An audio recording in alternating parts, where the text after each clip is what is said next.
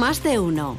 Noticias de las comarcas de Murcia, Noroeste y Altiplano. Onda Cero. Ángel Alonso. Muy buenos días. En la DGT nos espera Patricia Arriaga para contarnos la situación de las carreteras en la región de Murcia a esta hora de la mañana, a las 8 y 20. Buenos días, Patricia. ¿Qué tal? Muy buenos días. Pues a esta hora van a encontrar tráfico lento con paradas intermitentes en la A7 desde Cabezo de Torres hasta la zona de la universidad en sentido Almería, pero también complicada esta misma A7 en Alcantarilla, también en dirección Almería. Además, intensa la A30 en Aljucer en dirección Cartagena y precaución por lluvia en la calzada.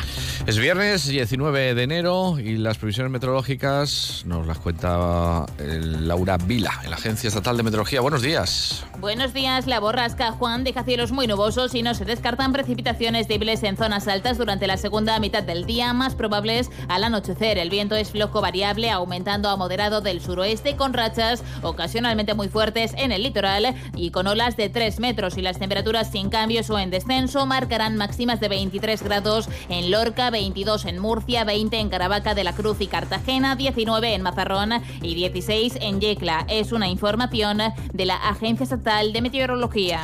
8.21 minutos de la mañana, en estos momentos en Jumilla 11 grados de temperatura, en Cieza 8, en Moratalla 9 y en Murcia capital 12 grados de temperatura marca el termómetro. CRES informa de que ya puedes instalar tu batería Tesla, tengas o no en casa una instalación de energía solar. CRES, la compañía regional de energía solar, es empresa instaladora acreditada por Tesla para puntos de recarga de vehículos eléctricos e instalación de, batería, de baterías Tesla Powerall con garantía Tesla de hasta 25 años. Más información en www.cres.es. CRES, compañía regional de energía solar. Instalé placas solares en casa. En un año no funcionan bien y ahora la empresa ha cerrado. Llama a CRES, son de toda la vida. Tienen más de 20 años de experiencia y se encargan de todo el papeleo, permisos, certificados y subvenciones. Con CRES, atención personal, sin centralitas ni problemas. CRES, Compañía Regional de Energía Solar.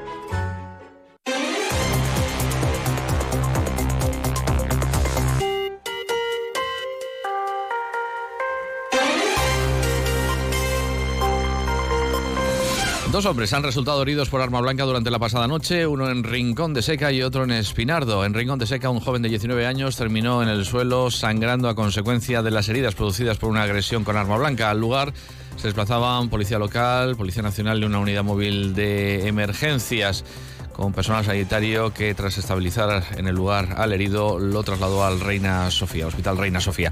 La Policía Nacional, por su parte, está llevando a cabo la investigación del caso del que no han trascendido más detalles por el momento. Además, en Espinardo, un hombre de 33 años de edad resultaba herido por arma blanca en una de sus piernas. Ocurría en la calle Calvario de Espinardo. Ha sido trasladado al Hospital Moral Meseguer por los servicios sanitarios, explican desde emergencias de la región de Murcia. Mientras tanto, ha sido detenido un individuo en Mula por asaltar el domicilio de unas vecinas armado con una carabina de aire comprimido con la que las amenazó hasta apoderarse de 700 euros. El sujeto entró por la fuerza en la casa y encapuchado. Allí se encontraban dos mujeres que vieron cómo el asaltante realizó un disparo al techo mientras exigía dinero que tenían en ese momento. Una portavoz de la Guardia Civil ha explicado lo que hicieron los agentes cuando fueron avisados de lo que sucedía en esa casa. Fueron las propias víctimas quienes avisaron a la Guardia Civil que inició un dispositivo inmediato desplazando a unidades de seguridad ciudadana callaron a las moradoras del inmueble conmocionadas por lo sucedido, por lo que tuvieron que recibir asistencia médica. Así, el despliegue policial resultó positivo cuando a escasos metros de esta vivienda fue localizado esta persona en el momento en el que iba a refugiarse en su domicilio. El sujeto, lejos de atender a los agentes, forcejeó con ellos para evitar su detención. En su poder, los guardias civiles se incautaron de una carabina de aire comprimido 18 dosis de cocaína, un gorro de lana y parte del dinero sustraído. El detenido es un hombre de 39 años de edad y con un abultado historial delictivo, explica la Guardia Civil. Hablamos ahora de Murcia y de temas de movilidad. En abril del pasado año, justo antes de las elecciones, se firmó un protocolo de actuación para realizar las obras de ampliación del tranvía hasta el barrio del Carmen. Lo firmó el Gobierno de España y el entonces alcalde Serrano. En ese momento, el Ayuntamiento capitalino se comprometió a redactar un borrador del proyecto antes de terminar este próximo mes de marzo. Hasta el momento el ayuntamiento no ha presentado ese borrador y la oposición teme que se puedan perder los 32 millones de euros que se comprometió el gobierno central para aportar a ese proyecto. La edil socialista Carmen Fructuoso. La mayor de las vergüenzas sería perder dicha financiación para eh, la ampliación. Y la pregunta que le queremos lanzar a Ballesta es que ¿dónde está el proyecto? Quedan apenas dos meses para, para que se cumpla, para que, para que venza. Vencería el 31 de marzo y como estoy comentando, pues no sabemos nada de dicho proyecto. Pues le hemos preguntado, en este caso no a Ballesta, sino al concejal de movilidad, Juan Francisco Muñoz, y asegura que hay proyecto que se va a presentar en tiempo, pero se va a modificar porque las obras de movilidad que se han realizado durante los meses pasados impiden hacer el mismo trazado que se pensaba hace meses.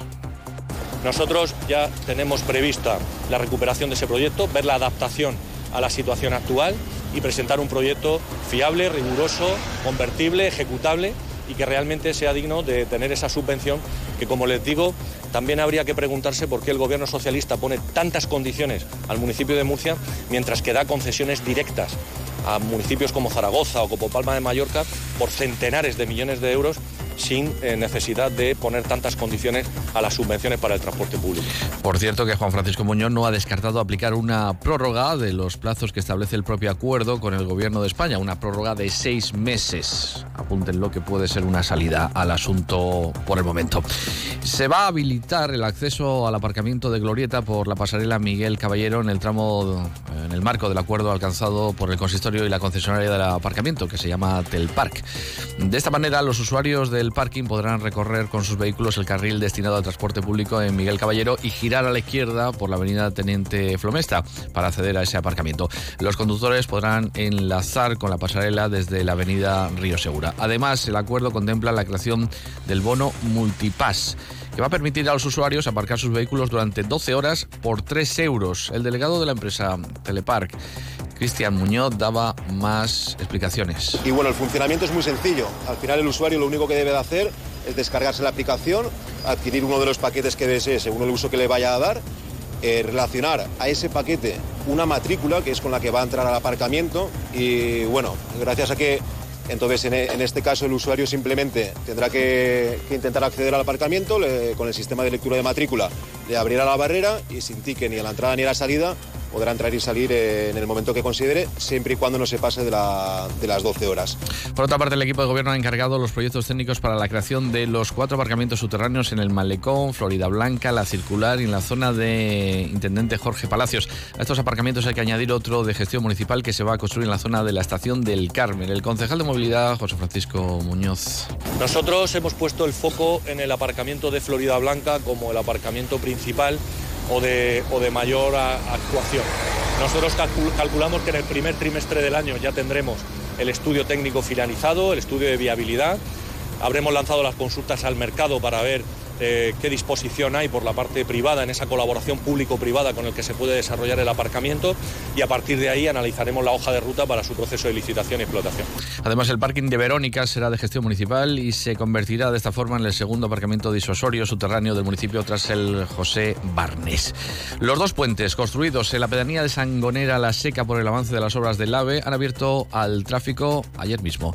Estas infraestructuras forman parte del proyecto de construcción de la alta velocidad del corredor Mediterráneo, la vicealcaldesa Rebeca Pérez. Para ello hemos realizado una recepción provisional que ha permitido poner en funcionamiento estas importantes infraestructuras. Respondemos así a la demanda transmitida tanto por la Junta Municipal como por los propios vecinos que directamente han reclamado su apertura a la mayor brevedad. La figura de San Antón atribuida a Salcillo regresa a Puebla de Soto 15 años después, según ha anunciado el concejal de Cultura e Identidad eh, Diego Avilés en el acto de visita a la imagen en esta pedanía ubicada en plena huerta de Murcia, que cuenta con 1.800 habitantes. Y lo hace gracias al empeño de nuestro alcalde pedáneo de Paco Galera, también gracias, como no, a la generosidad de la propietaria de Mercedes Orenes y también, pues gracias también al trabajo ¿no? del ayuntamiento en este caso, ya que ha sido una actuación enmarcada dentro del proyecto Murcia barroca, con el que pretendemos recuperar y poner en valor el patrimonio barroco que caracteriza, como no, a la ciudad de Murcia, al municipio de Murcia. Y no hay tiempo para más, les dejamos ya con Alsina y les deseamos que pasen una buena jornada.